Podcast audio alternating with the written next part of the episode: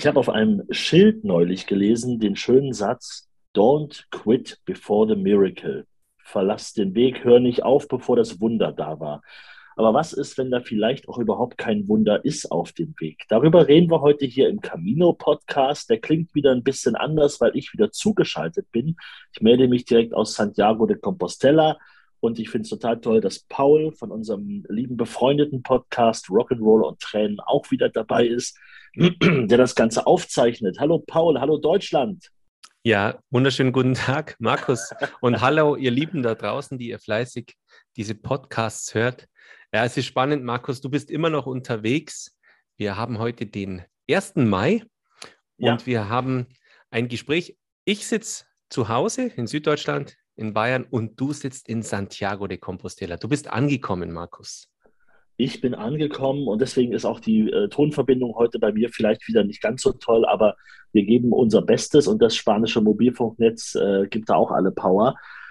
Ich bin angekommen vor ein paar Tagen, ähm, bin in Santiago, bin äh, sehr happy, bin aber auch ein bisschen K.O., das muss ich sagen, weil äh, wer jetzt auch schon mal in Santiago irgendwann angekommen ist nach seiner, nach seiner Pilgerreise auf dem Jakobsweg, der wird wissen, danach ähm, geht es ja manchmal erst richtig los, also von wegen Beine hoch und jetzt entspannen.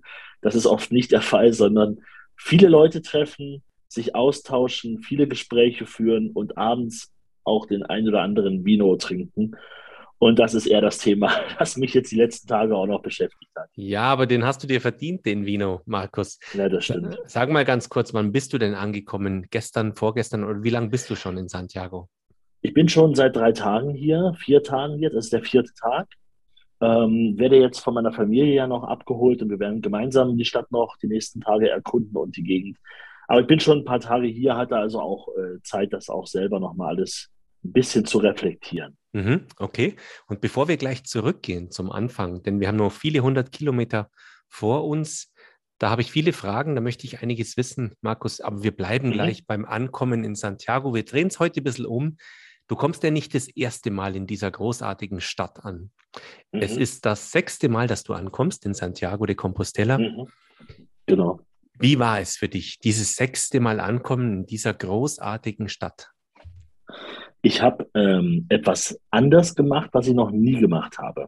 Ich habe sowieso auf den Wegen immer wieder versucht, auch mal, wenn ich schon Sachen kannte und es gab eine Alternative, dann habe ich gerne mal die Alternative genutzt, damit nicht immer das Gleiche passiert.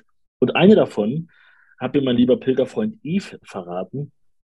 Der hat gesagt, es gibt ja fünf Kilometer vor Santiago, gibt es den Monte de Gozo, übersetzt den, den Freudenberg äh, ein, ein, also man würde jetzt sagen, wenn man nicht wüsste, dass es eine Herberge ist, ein riesengroßer Jugendherbergskomplex. Ich glaube, bestehend aus zehn oder elf von diesen Häusern oder sogar zwölf, wo viele, viele Pilger schlafen können, wo es eine gastronomische Versorgung gibt. Und das Besondere ist, es liegt wirklich auf einem Berg und man guckt von dort oben auf Santiago. Und ein Stückchen weiter vom Weg entfernt, gute 500 Meter, ist ein Pilgerdenkmal. Und dieses Pilgerdenkmal, da sieht man zwei Pilger, die ähm, also überlebensgroß sind und die auf die Kathedrale von Santiago zeigen. Und dieser Ort, das ist das erste Mal, dass man die Kathedrale von Santiago sehen kann, also sein Ziel sehen kann. Und da bin ich immer vorbei, weil ich auch nicht genau wusste, wo das eigentlich ist.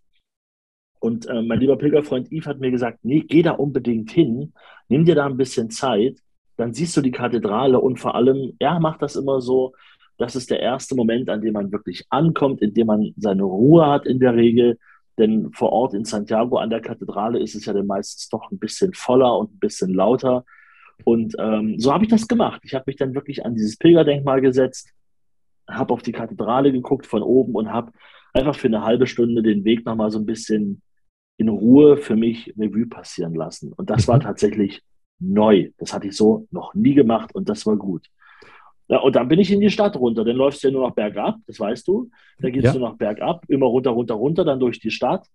Äh, dann habe ich noch Pilgerfreunde getroffen aus Amerika. Ähm, das war lustig, mit denen noch kurz zu erzählen und die bei ihrem ersten Weg so ein bisschen mit zu begleiten ähm, ins Ziel.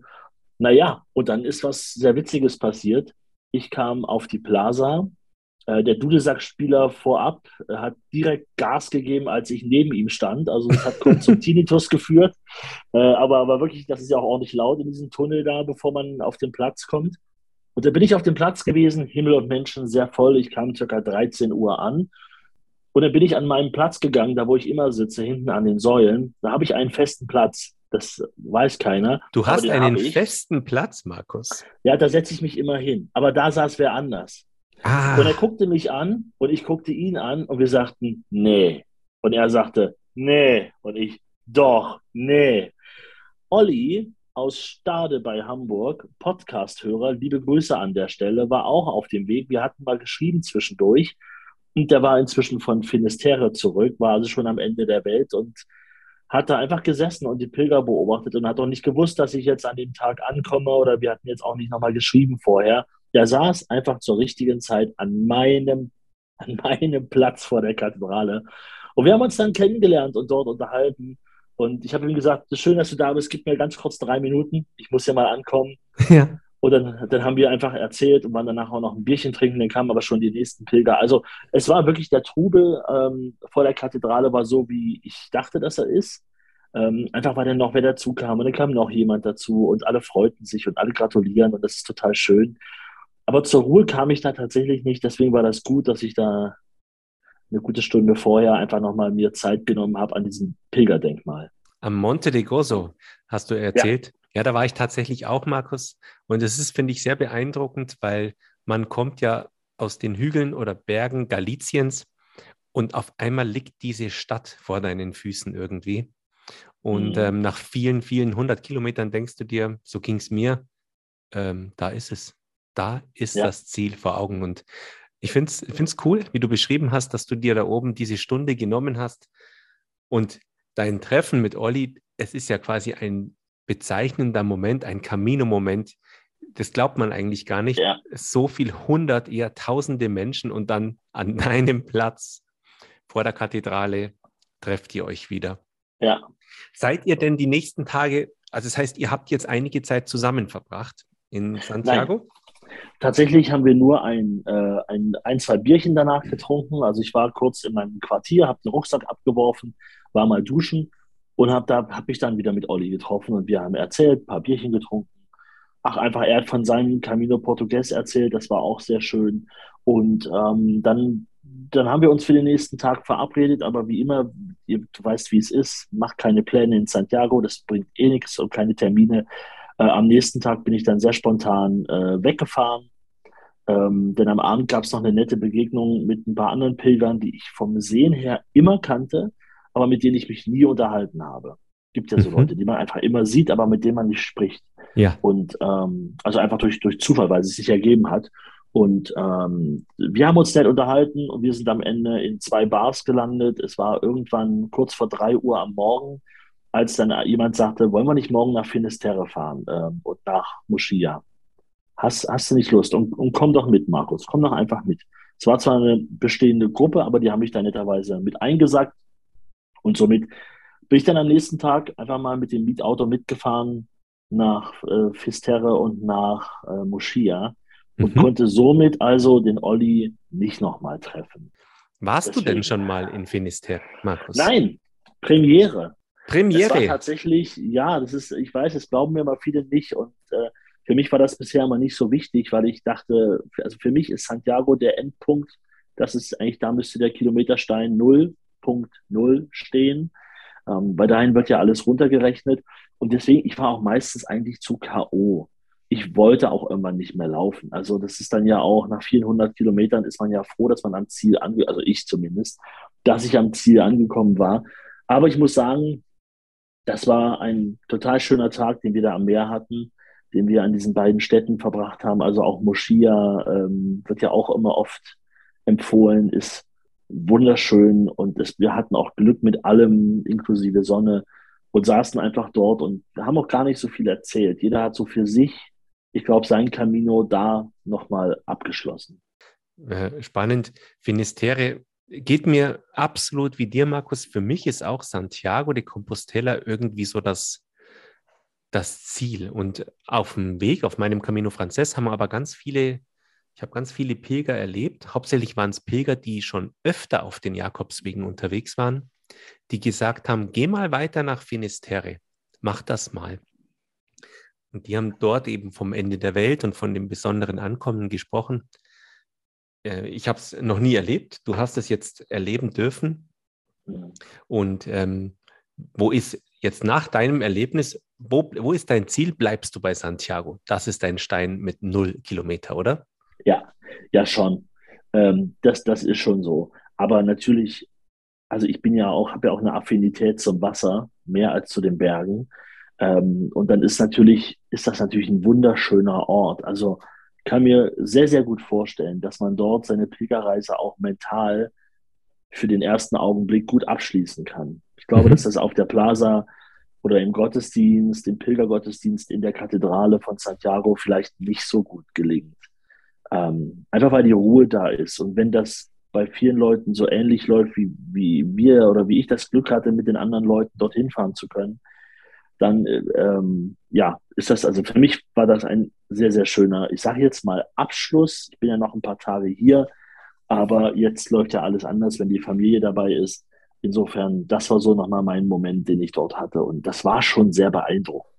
Mhm. Okay von deiner Familie, die kommt oder die anreist oder vielleicht sogar schon angereist ist, da sprechen wir nachher noch, aber jetzt drehen wir tatsächlich die Zeit ein Stück zurück, Markus, weil ja. in unserem letzten Gespräch, da warst du tatsächlich noch auf der Via della Plata und da hatten wir uns unterhalten, welchen Weg du gehen wirst.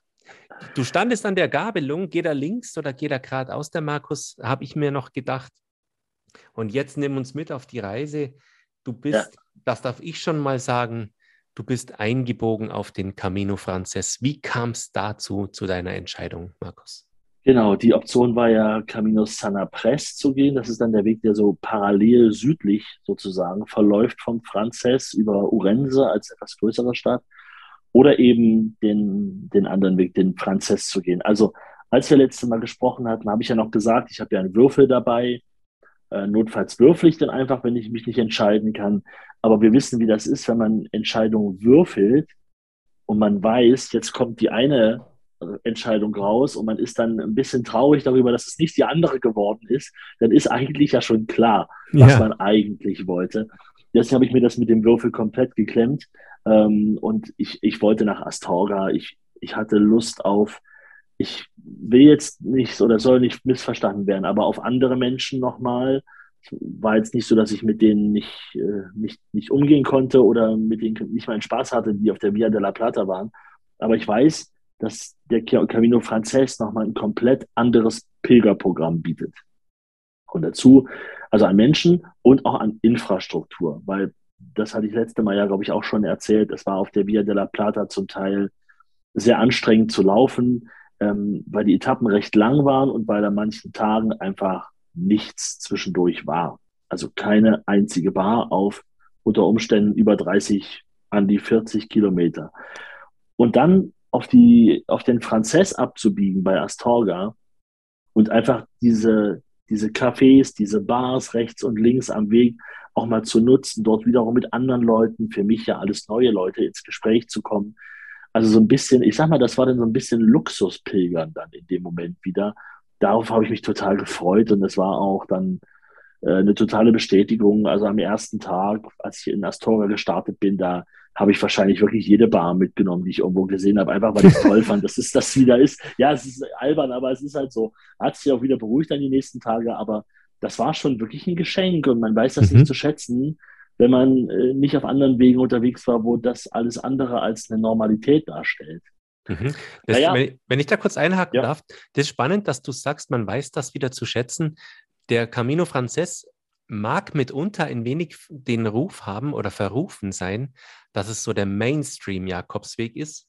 Aber in dem, was du jetzt erzählt hast, da sieht man, dass das auch Vorteile haben kann dass eben diese ja. Infrastruktur da ist, dass du einfach viele Leute triffst und auch mal, ähm, das soll jetzt auch nicht wertend sein, aber eben ein Stück weit, ein Stück weit sortieren kannst, mit wem möchtest du gerade laufen, reden, Zeit ja. verbringen. Und mich hat es total gewundert das letzte Mal, dass die Infrastruktur doch überschaubar war auf der Via della Plata. Das hätte ich nicht gedacht, Markus. Das ist nett formuliert von dir, überschaubar. ja, also, naja, dazu kommt ja auch noch, dass wir natürlich frisch jetzt quasi in der Zeit, ich sage jetzt mal in Anführungsstrichen, nach Corona sind. Ähm, das ist ja auch noch nicht so, so hundertprozentig, aber ähm, die Frage war halt auch, als ich gestartet bin, war noch nicht klar, welche Herbergen machen eigentlich wieder auf. Welche haben schon auf, welche machen rund um Ostern auf. Also es war bei ganz vielen Sachen ein ganz großes Fragezeichen. Mhm. Ähm, aber am Ende ist ja auch das alles überstanden. Okay, und du bist eingebogen in Astorga. Ja. Wir, haben, wir haben gehört, du hast jede Bar dreimal aufgesucht, die es in diesem, in diesem Städtchen gibt. Wunderbar, das hört sich fantastisch an übrigens. Du wirst den einen oder anderen äh, Kaffee con Leche oder das eine oder andere Bierchen genossen haben und du hast Semana Santa, das Osterfest ja. dort verbracht. Äh, wie ist Ostern in Spanien? Wie war das für dich? Ah, ja, ja. Ähm, äh, etwas befremdlich, weil äh, also Semana Santa ist ja sozusagen die, die heilige Woche die ist also, also unsere K-Woche, wir sagen ja die K-Woche in Deutschland dazu. Mhm. Ähm, da gibt es jeden Tag diese Umzüge, diese großen, ja fast schon Paraden, wo ähm, Marienfiguren, Figuren von Jesus Christus getragen werden durch die Stadt. Teilweise muss man sich das vorstellen, naja, ich würde mal sagen, wie eine Art vielleicht wie eine Art Sänfte, wie man das kennt, dass da Leute drauf getragen werden, nur dass eben dort niemand sitzt, sondern eine Marienfigur steht, mhm. teilweise auf einem sehr großen Plateau, das wiegt über 1000 Kilogramm, das tragen zum Teil bis zu 40 Männer, die alle vermummt sind, damit, das hat auch den Hintergrund, dass man eben nicht erkennt, wer da was trägt, sondern das soll nicht der Fokus sein, sondern Fokus soll die, die Figur sein. Also es gibt diese riesengroßen Paraden, äh, googelt einfach mal ähm, bei, bei YouTube äh, äh Semana Santa, ihr werdet das finden und es ist sehr beeindruckend, das zu sehen. Ähm, teilweise auch ein bisschen befremdlich, wenn man dann alte Frauen am Wegesrand weinen sieht, während die Marienfigur dort vorbeiziehen. Also es geht den Menschen hier richtig nah. Das ist eine ganz wichtige Sache. Also es ist fast ein höheres Fest als Weihnachten, würde ich sagen, mhm. ähm, so wie es hier zelebriert wird. Und ich hatte einen Tag, ähm, da, äh, das war genau nachdem wir den Podcast aufgenommen hatten. Danach bin ich in die Stadt, letzte Mal in Zamora war das gewesen, bin ich in die Stadt und bin genau durch so eine, durch die große Straße gegangen zu unserem Lokal, wo wir Abendessen wollten. Und da war schon alles vorbereitet für Semana Santa, also für den Umzug. Die Leute standen schon an den Seiten. Ich bin da durchgelaufen, so ein bisschen wie über einen roten Teppich, so kann man sich das vorstellen. Also aus Versehen natürlich, nicht bewusst. Und ähm, alle haben darauf gewartet, dass der Umzug jetzt losgeht. Junge Leute, alte Leute, alles gemischt. Und dann hat es angefangen zu regnen. Und zwar immer heftiger, sodass die Parade nicht stattfinden konnte. Oh. Die können diese Figuren halt im Regen nicht aussetzen. Und das habe ich dann gesehen, weil danach dann halt wirklich in die Bars äh, die ganzen Leute kamen, teilweise halt noch halb kostümiert und alle sehr traurig waren. Und dann habe ich auch im Gespräch erfahren, dass es, muss man sehen, dass jeder Tag wie von einer Art Bruderschaft ausgerichtet wird. Das heißt, das war jetzt der Mittwoch und wenn es da regnet, dann ist es vorbei. Donnerstag macht es eine andere Bruderschaft, dann sind die wieder raus. Mhm. Jetzt war zwei Jahre Corona, zwei Jahre gab es die Semana Santa nicht, diese Umzüge nicht. Die waren also alle zutiefst enttäuscht, dass es jetzt geregnet hat, gerade als es losgehen sollte. Also das ist alles sehr, sehr spannend. Ich habe dann Ostern selber in äh, Astorga ja verbracht, also das Osterwochenende sozusagen. Davor war ich ja auch noch in kleineren Städten unterwegs.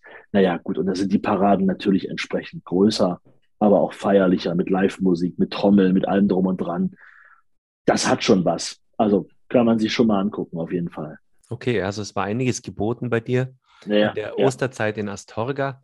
Aber in einem unserer Vorgespräche haben wir darüber gesprochen, dass mit Sicherheit einen großen Anteil für deine Entscheidung des Camino Frances auch hat, du wolltest zum Cruz de Ferro. Markus, ja. ich glaube, du wolltest das nochmal erleben. Das ist für dich ein ganz besonderer Punkt. Und so bist du weiter über Fonsi Padron und dann hast du den den Aufstieg zum Cruz de Ferro gemacht. Wie oft warst du schon jetzt am Cruz de Ferro insgesamt?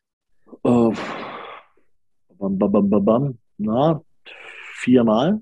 Ja, das vierte Mal jetzt. Okay, also auch kein, kein ganz neues Erlebnis für dich, aber hol kurz die Hörer bitte mit ins Boot oder mach ihnen ein ja. Bild. Um was geht es denn beim Cruz de Ferro? Erzähl ganz kurz, Markus, bitte. Also das Cruz de Ferro, das Eisenkreuz übersetzt ist das Das ist der höchste Punkt auf dem Jakobsweg. Also an keiner Stelle ist man dem Himmel so nah wie dort. Und es ist tatsächlich ein, ein großer Berg, der aus Steinen besteht, in der Mitte ein Holzpfahl und auf diesem Holzpfahl ist in einigen Metern Höhe das Eisenkreuz, das Cruz de Ferro. Und die Steine, die drumherum liegen, sind alles Steine, die Pilger von zu Hause mitgebracht haben, die ja etwas symbolisieren, was sie dort ablegen möchten. Ein gebrochenes Herz, jemand, der verstorben ist, eine Last, die man loswerden möchte. Also man lässt es wirklich dort an diesem Ort. Alle machen das. Für mich ein besonderer Ort, ein mystischer Ort. Ich habe mir diesmal auch wieder viel Zeit dort genommen. Ich habe auch da wieder was Neues gemacht, was ich bisher noch nie gemacht habe. Ich bin, habe nämlich wirklich im Ort direkt davor übernachtet in Fontebadon und bin dann also im, war also mit Sonnenaufgang direkt am Cruz de Ferro und war der Einzige dort. Der ähm, Einzige? Das war, ja, das war unfassbar begeistert. Also das war, ich war da sehr gerührt und allein davon, wenn man die Sonne aufgehen sieht und man steht dort und man ist der Einzige, der dort ist. Und dann kamen natürlich so nach und nach dann die ersten Pilger. Aber so die erste halbe Stunde hatte ich für mich. Und dann habe ich mir auch wieder Zeit genommen, auch für das, was dort liegt, was dort steht. Also ich gucke mir das dann auch mal sehr intensiv an und man kennt natürlich nicht alle Geschichten, die zu den Fotos passen, die da hängen oder festgemacht sind. Ein Autoschlüssel steckte zum Beispiel auch im Holzpfahl drin. Da hätte ich auch gern mal die Geschichte erfahren, was, was es damit so auf sich hat. Mhm. Ähm, mhm. Aber es ist natürlich ein Ort, an dem man selber auch, also ich, dem man sehr ähm, in sich geht und ähm, ich habe da ja auch äh, einen Stein abgelegt und ähm, das ist, glaube ich, ein, also für mich mit der, der prägendste Ort auf diesem Weg, sagen auch sehr viele Leute, dass mhm. es ihnen danach anders oder besser geht. Ähm, ja, also einfach sehr beeindruckend. Okay, und du hast deinen Stein aus Leipzig mitgebracht? Ja. Und Den habe ich abgelegt. Und was habe ich noch abgelegt dort? Mein Würfel. Deinen Wenn Würfel? Jetzt, ich habe meinen Würfel abgelegt, ganz einfach, weil ich dachte, ich brauche hier nicht würfeln. Ich weiß, was ich eigentlich möchte.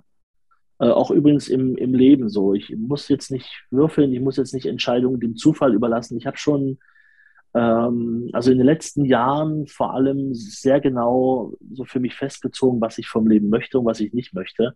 Ähm, das, das war irgendwann mal so eine Erkenntnis, die ich auch durch ein Gespräch mit einem äh, Mann aus Schweden hatte, auch auf dem Jakobsweg vor einigen Jahren. Der hat mir nur erzählt, er hat jetzt seinen Job geschmissen und er wird jetzt einen neuen Job beginnen und es war jetzt ein bisschen schwer herauszufinden, wie er weitermachen will, aber er meinte auch, er war jetzt 40 Jahre alt. Mit 40 weiß man verdammt gut, was man nicht kann. Mhm. Und man weiß auch, was man kann. Und dann ist es eigentlich leichter, sich zu fokussieren, sich zu sammeln. Und das ging mir in den letzten Jahren auch so. Deswegen war dieser Würfel, ich hatte den zufällig in der Hand, weil der war genau neben meinem Stein in der Hosentasche. Und dann habe ich den aber gedacht, ja, eigentlich kann ich den auch hier lassen. Und dann habe mhm. ich den also ganz bewusst dann dort auch mit abgelegt. Großartig. Und irgendjemand hat jetzt hoffentlich die Hilfe deines Würfels und kann sich so ein Stück durch ähm, unsichere Gefilde bewegen, wenn er nicht weiß, wie es ja. weitergeht. Übrigens dazu äh, möchte ich auch sagen, mir selber geht es so, ich finde es gar nicht so erstrebenswert zu wissen, was man möchte.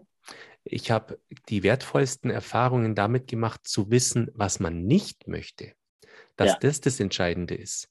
Weil äh, Dinge, die man möchte, da findet man nämlich ganz, ganz viele im Leben, richtig viele. Mhm. Aber mal zu sortieren, dass man sagt, ich weiß jetzt, und da bin ich bei dir, auch mit der Zahl 40 so, um das 40. Lebensjahr, wobei manche haben das früher, manche später, dass man irgendwann mal weiß, ich weiß ganz genau, was ich nicht möchte im Leben. Und mhm. mit dieser Konsequenz finde ich es dann, äh, lebt sich dann zunehmend leichter. Mhm. Weil, weil, man nichts mehr tatsächlich einmal einfach weniger Momente hat, die man eigentlich überhaupt nicht möchte. Von dem her großartig, dass du da wieder einen Moment hattest, den du ganz gezielt wolltest, sogar am Cruz de Ferro. Ja, genau. Das Schöne war, ich bin vom Cruz de Ferro abgestiegen, also runter, habe äh, die erste Bar sehr herbeigesehnt, weil es ja ein recht äh, steiler Abstieg ist, Richtung El Acebo runter. Und dann saß ich dort, es war ein sonniger Tag, am Vormittag, habe mir die Ecke im Schatten ausgesucht und es ähm, kam eine Frau zu mir und sagte, äh, sorry, ist this seat noch free? Und ich merkte so, oh, das war wahrscheinlich äh, halb, halb Deutsch, halb Englisch. Und ich sagte, where are you from? Alemania, Germany. Ah ja, wunderbar. Dann sagten sie, wir kommen aus Leipzig, Sie und Ihre Tochter. Mhm. Denke ich so, ich bin auch aus Leipzig. Nee, ach wirklich? Ja, bin auch. Wo wohnst du denn? Da habe ich gesagt, in welchem Stadtteil ich wohne. Da haben sie beide große Augen bekommen. Nämlich die eine Tochter, also die Tochter wohnt nämlich wirklich nur um die Ecke bei mir, ein paar ja, Straßen weiter. Ja und die lustig. Mutter die andere Ecke. Also ich wohne genau dazwischen. Das hört wiederum jemand anders vom Nachbartisch, kommt an den Tisch und sagt, ich höre, hier wird Deutsch gesprochen. Darf ich kurz mal mich dazusetzen? Ja, gerne. Woher bist du denn? Aus Dresden. Du bist aus Dresden. Ah, du bist nee. aus Leipzig. Aha. Dann sagt er, dann sagt er, ähm, ja, ich bin eigentlich sogar aus einem kleinen Ort bei Dresden. Er sagt den Ort, wie der heißt, und, und ich sage so, ach, dann kennst du aber auch Renate, oder? Und er guckt mich an und sagt, ja, kenne ich. Und mit der war ich vor ein paar Jahren auch auf dem Pilgerweg.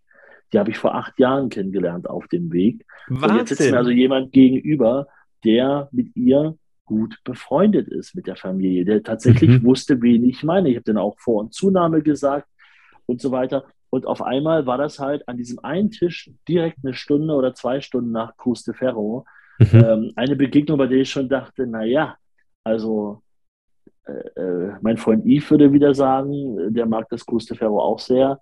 Ja, das ist halt der Jakobsweg, das ist halt das Cruz. Macht halt auch einiges aus. Ja, bin ich bei dir ich bin auch weit weg zu sagen, das ist ein Zufall, sondern der Weg hält so viele besondere Momente für einen, in dem Fall für dich bereit. Und das ist ja auch eine unglaubliche Geschichte eigentlich.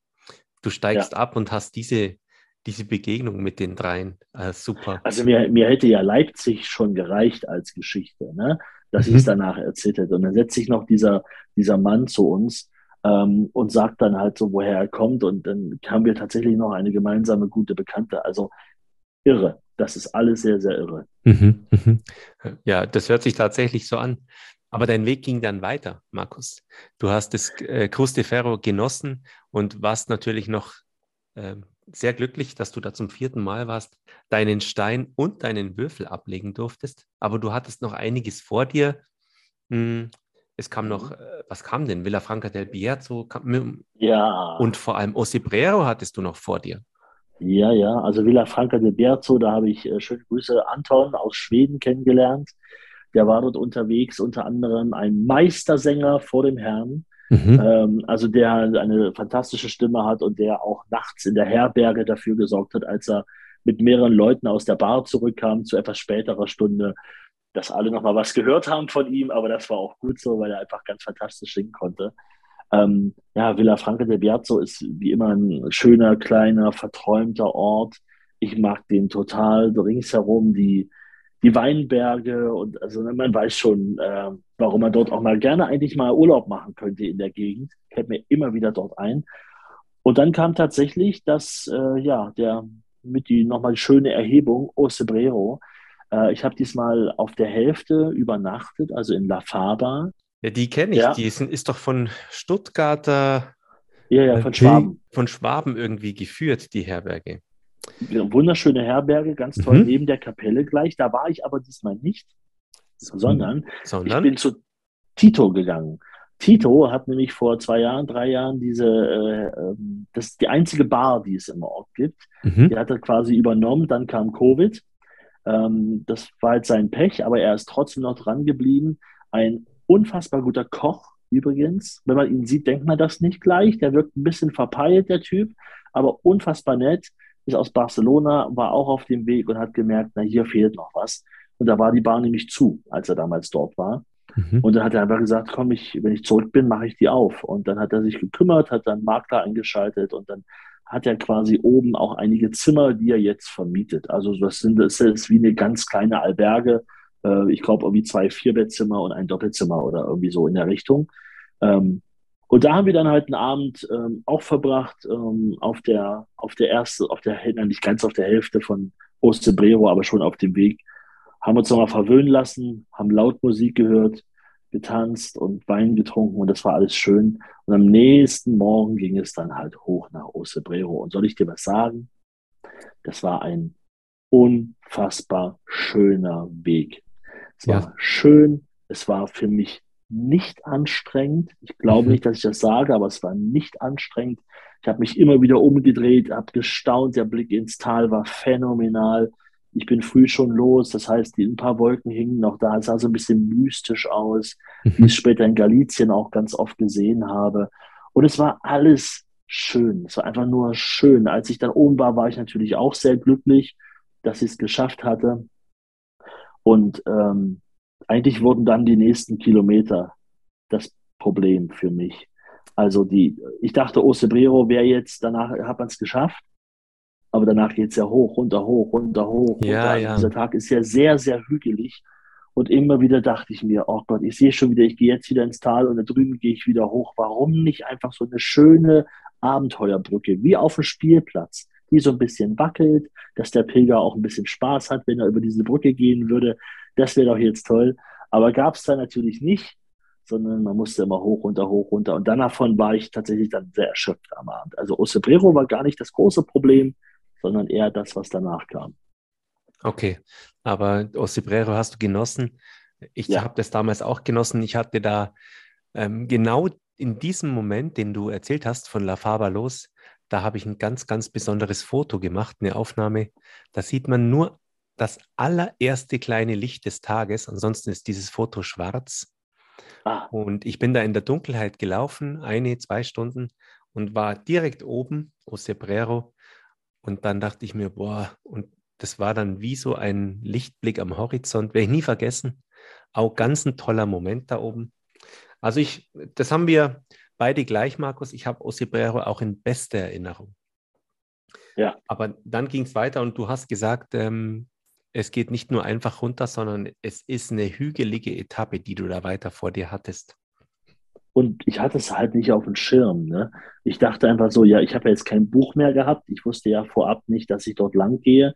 Das heißt, ich habe dann online immer viel geguckt, bei, bei Gronze zum Beispiel und so. Und ich kannte den Weg. Ich bin den ja nur auch wirklich schon ein paar Mal gegangen. Aber ich habe das bisher irgendwie immer ähm, nicht allzu schlimm empfunden. Diesmal war ich davon wirklich sehr geschafft. Also Osebrero war wirklich für mich ein Katzensprung.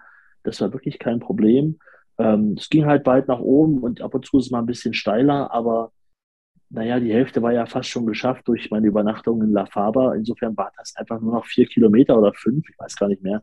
Das schafft man schon. Das ist schon entspannt. Das geht schon am Morgen sowieso. Da hat man ja noch alle Kraft. Ja, genau. Aber im Laufe des Tages hat sich dann wirklich gezogen und ich habe auch viele andere Pilger gesehen, die auch an den Seiten saßen und die auch sagten, mein Gott, hat das ja mal noch ein Ende heute. Äh, und so ging es mir dann auch, ja.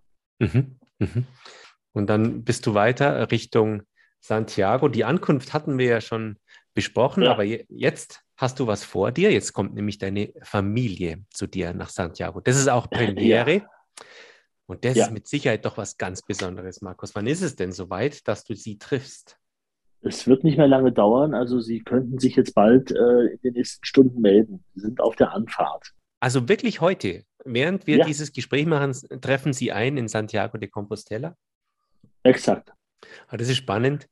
Ähm, dann teilt ihr diesen Moment, diese Stadt einmal, von der du bestimmt viel berichtet hast und erzählt hast. Und sie sehen es mit eigenen Augen und vor allem spüren. Du wirst mit ihnen mit Sicherheit auf den Platz gehen, auch in die Kathedrale. Klar und sie spüren dieses Feeling ein Stück weit. Wir werden auch ein Stück vom Jakobsweg gehen.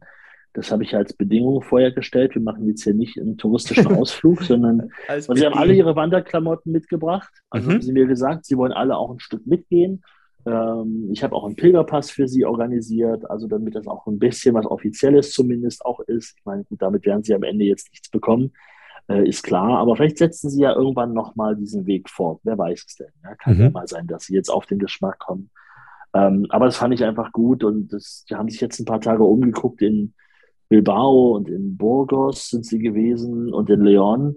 Und jetzt geht es halt mal so ein bisschen Richtung Santiago. Jetzt ist es halt durch das Eingemachte und jetzt sehen sie hier wirklich mal, ähm, wie hier Pilger ankommen, was hier passiert. Und wir werden auch nach Finisterre fahren und auch nach Moschia. Auch das werden wir machen. Wir sind jetzt nur ein paar Tage hier, deswegen also für so ganz viel wird es nicht gehen, aber ein bisschen was werden wir machen. Einen Tag mhm. laufen, einen Tag Finisterre, mal schauen. Es wird mit Sicherheit beeindruckend sein für deine Lieben. Es ist natürlich anders. Sie stehen auf dem Platz der Kathedrale und nehmen wahr, dass da unglaublich viele Leute ankommen. Das Einzige, was Ihnen natürlich fehlen wird, das können Sie ja nicht haben, dieses Gefühl, wie es ist, nach 500, 800, Kilometern da anzukommen mit, mhm. mit äh, Genugtuung, mit, mit Erleichterung, mit Freude. Ja. Aber Sie werden die Menschen sehen. Und ich glaube, was man schon feststellen kann, ist, da geht es um unglaubliche Emotionen bei dem Ganzen. Ja. Da kommen Leute an, die kommen ja nicht nur mit freudigen Augen da an, sondern ich, ich denke mir, auf diesem Platz werden ganz, ganz viele Menschen stehen, sitzen und liegen, die erstmal heulen und heulen und heulen. Ja. Vor lauter, vor, vor Bewegung, weil sie so von diesem Moment ja. erfasst und ergriffen sind. Das kann auch alles bedeuten, wie du schon sagst. Ne? Es kann Erleichterung sein, Stolz. Ne? Ich habe es ich wirklich geschafft, diesen Weg zu laufen. Ich, alle Pilger, die das erste Mal auf den Weg machen, haben ja auch am Anfang diesen Gedanken, schaffe ich das überhaupt? Schaffen das meine Füße, meine Beine? Sind ja jetzt in der Regel nicht immer die sportlichsten, die sich da auf den Weg machen. Also viele sind natürlich schon, schon gut äh, sportlich und haben sich vielleicht auch ein bisschen eingelaufen. Aber ich finde es halt auch schön, ich sag mal, dass äh, Rüdiger und Renate ähm, aus dem Saarland sich genauso auf den Weg machen und sonst nicht so viel laufen, aber die wollen halt dieses Pilgererlebnis haben. Mhm. Und auch die schaffen das natürlich. Kommt vielleicht einen halben Tag später an als manche andere, aber am Ende sind die genauso in Santiago, bekommen ihre Compostella, äh, ihre Kredenzial, ihre Urkunde ausgestellt und äh, haben dann ein schönes Erlebnis. Ja, zu diesem Punkt noch kurz, Markus. Ich glaube sogar, dass die allermeisten losgehen mit dem Gedanken, boah, ich es kann sein, dass ich das gar nicht schaffe und mit großen genau. Zweifeln losgehen und dann überwältigt sind, was eigentlich jeder Mensch wirklich äh, zum Leisten imstande ist. Also du kommst ja. da an, blickst zurück auf die letzten Wochen, jeder von egal welchen Alters, und du denkst dir, jeder denkt sich für sich, ich habe es wirklich geschafft, ich habe das wirklich gemacht. Und ich glaube, das ist ein Moment, wo ganz vielen bewusst wird, dass Unmögliches jetzt möglich geworden ist. Ja. Und, und das ist äh, zutiefst bewegend einfach. Das durfte ich selber so erfahren, aber wow, ja, wirklich, wie du gesagt hast, ähm, ganz viele gehen los und haben da viele Zweifel. Mhm. Und ich glaube, bei meiner Familie, die, ähm, wenn die auf dem Platz stehen, das unterscheidet sie ja nochmal ein bisschen von den Touristen, die von der AIDA kommen oder mit Bussen dahin geschart werden von sonst wo. Ähm, dass meine Familie natürlich die Geschichten hier schon so ein bisschen kennt. Dass ja. sie aus meinen letzten Jahren die Erzählungen kennt, dass sie weiß um diesen Platz. Und vielleicht ist es für die noch ein bisschen leichter zu verstehen, ähm, was, was, da, was, da, was da passiert mit den Leuten. Insofern. Mhm. Mhm. Äh, eine, eine Pilgerin haben sie übrigens auch schon kennengelernt, nämlich Alice aus Oxford. Die war auch neulich bei mir im Podcast zu Gast, denn das ist ähm, ist eine Pilgerin, die ich vor acht Jahren kennengelernt habe auf dem Weg und die mhm. jetzt auch gerade pilgern war. Und da habe ich gedacht, na, wenn wir beide schon auf demselben Weg pilgern sind, dann müssen wir uns unbedingt auch sehen.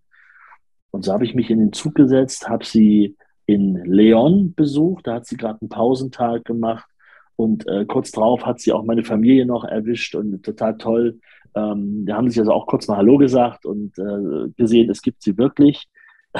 und dann ist sie wieder von dann gezogen. Also auch das ist eine schöne kleine Randgeschichte. Ja, super. Es gibt sie wirklich, ja. Genau, die gibt es in echt sozusagen. Ja, das ist ja Absolut. auch eine, eine, super, super Geschichte. Ja. Jetzt, bevor wir zum Ende kommen, Markus, jetzt müssen wir nochmal dahin gehen, wo es weh tut. Jetzt habe ich noch so ein paar Fragen an dich. Das ist dein sechster, siebter Camino. Jetzt könnte man meinen, sag mal, wird es nicht langsam langweilig, abgedroschen. Gab es in diesem Jakobsweg, hatte er für dich jetzt schon als erstes Fazit, hatte er für dich die Momente bereit, die der Jakobsweg für so viele eigentlich bereithält, wirklich von Verzweiflung, von ganz, ganz hoher Emotion, von Tränen, von tiefer Trauer, war deine Via della Plata und dein Camino Frances, war es wieder ein Camino für dich? Alles bis auf tiefe Trauer. Äh, bei dir habe ich gerade auch nicht. Äh, da geht es mir und meiner Familie gerade gut. Deswegen ist das gerade kein akutes Thema, Natürlich denkt man an die Leute, die, die nicht mehr auf der Welt sind und die man sehr geschätzt hat vorher. Äh, logisch, das wird immer so sein. Aber alles andere war auf diesem Weg wieder so da, wie man es kennt. Es gab mhm. die Momente, wo man auf einmal mit Tränen in den Augen irgendwo steht und nicht so richtig weiß, warum einem jetzt die, die Tränen ins Gesicht fließen. Ähm, es gab tolle Gespräche mit Pilgern, bei denen ich dachte, das kann doch nicht wahr sein. Diese Geschichte kann man sich ja nicht ausdenken. Also selbst Hollywood würde da sagen, ja, Moment mal, das ist jetzt vielleicht ein bisschen übertrieben. Äh, aber auch, auch die habe ich gehört ähm, im letzten Podcast, die beiden Mädels, mit denen wir gesprochen haben, die gesagt haben, sie gehen aus religiösen Gründen diesen Weg mit Mitte, Anfang 20. Ähm, ich hoffe, ich sehe sie nochmal wieder. Die sind ja den anderen Weg gegangen. Das heißt, ich warte jetzt in Santiago, bin ja noch ein paar Tage hier Vielleicht äh, sehe ich sie tatsächlich. Es wäre natürlich nochmal eine ganz große Freude, mit den beiden nochmal einen Kaffee trinken zu gehen. Ja, und diese Momente waren alle da. Jetzt muss ich aber auch sagen, das, was ich in den letzten Tagen mit Pilgern auch so wenig zu tun hatte mit denen, gerade als wir in Finisterre waren und in Moschia, haben die Jungs aus Amerika, mit denen ich dort war, auch gesagt, so, ich bin jetzt, es war alles toll, alles schön, beeindruckender Weg, also gibt überhaupt nichts zu meckern. Ähm, aber ich bin jetzt ein bisschen Camino voll. Wie wenn man sich den Magen so richtig vollgeschlagen hat mit etwas und mhm. so Weihnachten und dann bei der Mutter auf der Couch sitzt und sagt, boah, jetzt kann ich nicht mehr. Und dann sagt sie, gib Kaffee und Kuchen. Und denkst dir so, nee, ich kann oh, nee. nicht noch ein Stück. Es geht nichts mehr. Und so ist es auch bei den Jungs gewesen. Die haben auch gesagt, ich bin ein bisschen Camino voll gerade. Ich muss mhm. erst mal wieder, ich muss ein bisschen verdauen. Ich muss wahrscheinlich mal was sacken lassen das war schon ganz schön viel in den letzten Wochen. Du bist ja, gesättigt so ein, ein, Stück weit. Aber glücklich, also nicht, ja. nicht genervt, nicht genervt. Es war nicht das falsche Essen, was ich hatte. Und deswegen hatte ich einen vollen Magen und mir war irgendwie nicht gut, sondern ich war total happy, es war alles schön. Aber es ist, ähm, ich freue mich total auch auf alles, was in Leipzig wieder ist. Also es ist überhaupt kein Gefühl von, hier will ich jetzt unbedingt bleiben. War, am Anfang war das manchmal so, die ersten beiden Male, war, hatte ich ja echt fast körperliche Schmerzen, als ich ja wieder abgereist bin. Mhm. Das ist jetzt nicht so. Ich weiß jetzt genau, ich kann jederzeit wieder herkommen. Ne? Das ist jetzt alles irgendwie ja um die Ecke. Es ist von Deutschland nicht so weit. Äh, Leute, die aus Korea, aus den USA anreisen, haben da ganz andere Sachen, die sie vorher bewältigen müssen, bevor sie überhaupt hier äh, landen können in Spanien. Äh, deswegen, das ist ein anderes Gefühl. Das hat sich ein bisschen verändert, aber es mhm. fühlt sich trotzdem alles noch sehr, sehr gut an. Das heißt, der Weg hat sich nicht abgenutzt für dich, sondern auch dein sechster oder siebter jetzt Camino funktioniert noch im Sinne von, wie ein Jakobsweg funktionieren kann. Es heißt nur, er ist nach wie vor sehr emotional gewesen, einfach für dich. Ist er. Und wenn ich natürlich auch sehe, ich meine, ich bin die Via de la Plata gelaufen, auch ein Weg, vor dem ich sehr lange sehr viel Respekt hatte und den ich auch gerne so ein bisschen vor mir hergeschoben habe. Machst du mal irgendwann, machst du mal irgendwann, mal gucken, wann das ist. Und jetzt habe ich das halt gemacht und das war auch sehr anstrengend. Das war also körperlich auch nochmal eine Herausforderung. Ich sage ja, es gab ja da Etappen, die gingen Richtung und über 40 Kilometer. Und ohne dass zwischendurch irgendwas war, wo man sich stärken konnte. Und das ist dann schon, ähm, war ein anderer Weg, aber ich hatte gute Leute um mich drumherum, die mich da auch gepusht haben, auch an Tagen, wo es einmal nicht so gut ging. Also das ist ganz wichtig und das ist ja immer eines, finde ich, der größten Geschenke. Man kommt mit Menschen nach Hause, ähm, über die man, ja, also die man, die man so schnell in so kurzer Zeit kennenlernt und so sehr in sein Herz schließt, dass man schon genau weiß, da ist man bald wieder bei denen in irgendeiner Form. Ja, und vor allem, das wird ganz viele von diesen Bekanntschaften, die werden dir bleiben. Die ja. werden dir bleiben in Erinnerung. Es werden intensivere, aber auch losere Kontakte bleiben aber es ist einfach bereichernd fürs Leben, diese Camino-Kontakte, die du da knüpfen konntest. Genau. Ja, sehr ja. schön. Das freut mich sehr, dass du jetzt schon, obwohl du immer noch in Santiago de Compostela bist, so ein positives Fazit ziehen kannst. Das heißt, du hast keine Füße, die übersät sind von Blasen, keine gereizten Patellasehnen oder offene Schulterblätter von deinem Rucksack, sondern du bist körperlich unversehrt in Santiago und der Bernd, mit dem ich unterwegs war, der hat mir zwischendurch immer wieder mal gesagt, wir sind auch zusammen gelaufen viel, und der hat gesagt, so, jetzt denken wir mal zwei Minuten nur daran, dass uns nicht die Füße wehtun, dass wir keine Blasen an den Füßen haben, dass wir einfach wohlauf sind. äh, das hatte ich auch, als ich ihn dann nicht mehr äh, gesehen hatte, immer im Hinterkopf, weil das wirklich so ist. Und gerade heute habe ich wieder Leute ankommen sehen. Ich weiß nicht, ob sie schon Mitte 20 waren. Wahrscheinlich waren sie jünger. Und beide humpelten und beide hatten sie Knieverbände und die mhm. Füße sahen ganz komisch aus. Und du denkst dir so, ich bin jetzt wirklich gut das Gegenteil von den beiden. Und bei mir war einfach wirklich gar nichts. Gar nichts. Und eine Pilgerfreundin sagte neulich auch, ja, die jüngeren Leute schonen sich wahrscheinlich auch nicht so sehr.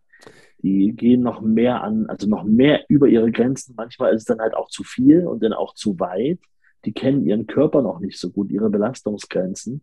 Mhm. das kann ganz gut sein, weil ich habe schon an manchen Punkten dann auch gemerkt, jetzt wird es anstrengend, jetzt musst du ein bisschen aufpassen. Ähm, und habe mir auch öfter mal einen Ruhetag dann einfach gegeben. Das ist vielleicht auch ein, ein Teil der Wahrheit. Aber das ist nur eine, schnelle, flotte Interpretation vom, äh, während des Laufens entstanden.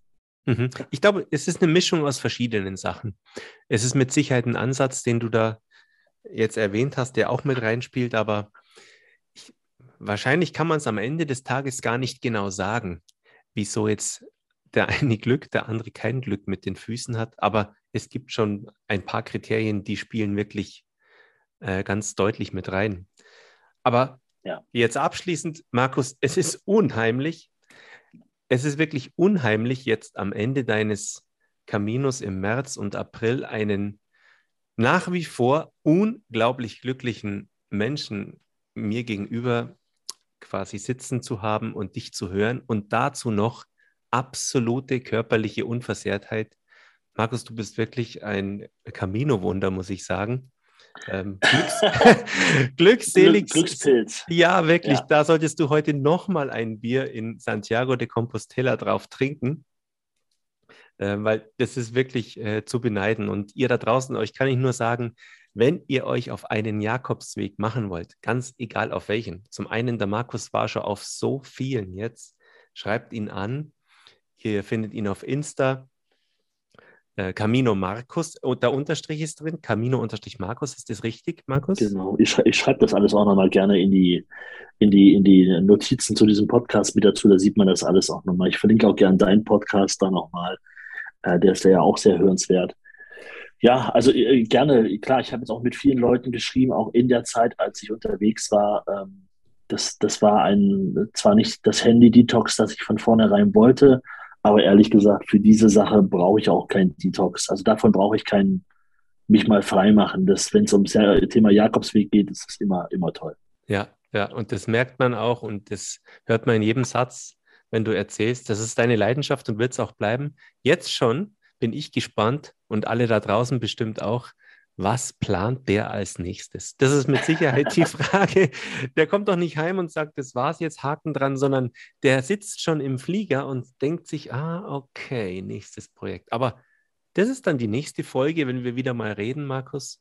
Jetzt lassen wir es ja, Also ich, ich, kann dir sagen, es ist schon unterwegs, sind schon mehrere Ideen entstanden. Ah, okay. Musst du mir dann immer, immer halten und aufschreiben. Da, dafür ist das Laufen auch sehr gut. Die Gedanken Aha. kommen ja gut in, in, in Wallungen dort und da, tatsächlich kann ich sagen, es sind schon ein paar Ideen im Köcher. Genau. Okay, aber das ist dann zu gegebener Zeit ähm, bei einer der nächsten Episoden bei dir auf dem Podcast, da werden wir das hören, was deine Gedanken dazu sind. Ja, schön, Markus. Dann würde ich sagen, ähm, dir noch Buen Camino kann man gar nicht sagen, wobei du läufst noch ein wenig Ach. mit deinen Lieben. Ja, und man ist ja immer auf dem, ja, man ist ja immer auf dem Weg, auch danach. Das ist, Buen Camino passt immer, finde ich. Wunderschön gesagt. Das möchte ich wirklich auch allen anderen jetzt mitgeben. Man ist immer auf dem Weg. Ah, großartig. Besser kann man es gar nicht sagen, Markus. Ich wünsche dir noch schöne Tage in Santiago und in der Nähe des Camino Frances, wo auch immer ihr hinfahrt. Finisterre habe ich gehört. Mhm. Und dann hast du das Schlusswort dieser wieder mal wunderbaren Episode hier und ich sage schon mal, ciao ihr da draußen und buen camino von mir.